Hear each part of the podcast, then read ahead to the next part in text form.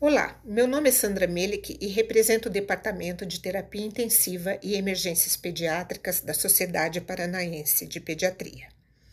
Esse podcast é a respeito da Síndrome Inflamatória Multissistêmica pós-Covid. Essa publicação vem para alertar pediatras em seus consultórios, pronto atendimentos, ambulatórios para o aparecimento dessa entidade que cada vez está mais frequente em nosso meio. É uma complicação associada à Covid-19 ocorrendo de 1 a uma quatro semanas após a infecção. A sobreposição com características da doença de Kawasaki. Se assemelha muito com a doença de Kawasaki e mesmo com o choque tóxico. Há presença de vasculite e a sua provável etiologia é autoimune. É importante que o pediatra saiba que sua notificação é compulsória pelo Ministério da Saúde.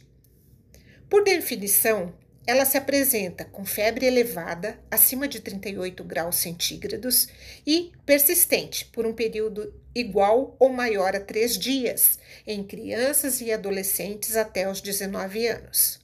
E pelo menos dois sinais e ou sintomas que vamos relatar a seguir.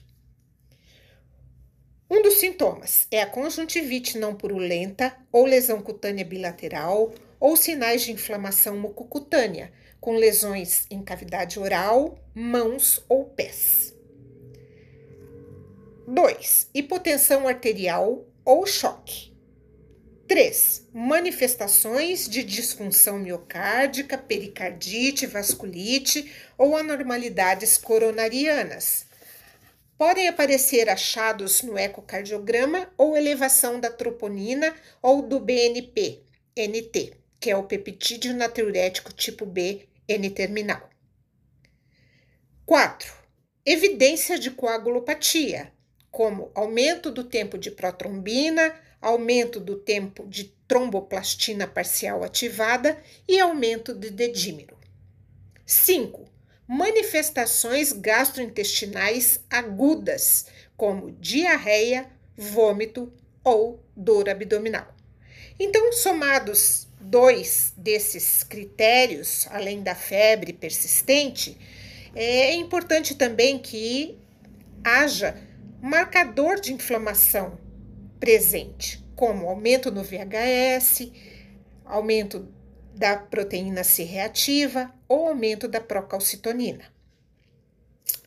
E também há necessidade de que sejam afastadas quaisquer causas de origem infecciosa ou inflamatória, como sepse bacteriana ou síndrome do choque tóxico, causado pelo estreptococo ou pelo estafilococo. É também importante que haja evidência de Covid-19, como biologia molecular, teste antigênico ou sorológico positivos, ou mesmo uma história prévia de contato com Covid-19. Podem ser incluídos pacientes que preencham os critérios completos ou parciais de síndrome de Kawasaki ou síndrome do choque tóxico. Os pediatras devem considerar a possibilidade de síndrome inflamatória pós-Covid em qualquer morte pediátrica característica com evidência de inflamação por SARS-CoV-2. O diagnóstico diferencial mais importante se faz com sepse bacteriana, doenças colagenosas ou vasculites, doença de Kawasaki, síndrome do choque tóxico, abdômen agudo, outras infecções é, virais causadas pelo Epstein-Barr, pelo citomegalovírus ou mesmo dengue. E também um diagnóstico diferencial se faz com a síndrome de ativação macrofágica.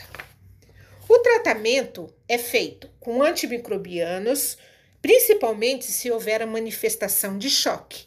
Devemos associar então uma cefalosporina de terceira geração com clindamicina. Imunoglobulina intravenosa, corticosteroide como a metilprednisolona, inicialmente com dose elevada e depois mantida por dose com dose menor por um período mais prolongado, imunomoduladores, anticoagulantes e suporte inotrópico quando necessário. O mais importante desse podcast é alertar para o reconhecimento precoce da doença e a necessidade, uma vez diagnosticada a síndrome inflamatória multissistêmica pós-Covid, a criança deve ser encaminhada para o hospital ou mesmo para a unidade de terapia intensiva. Obrigada.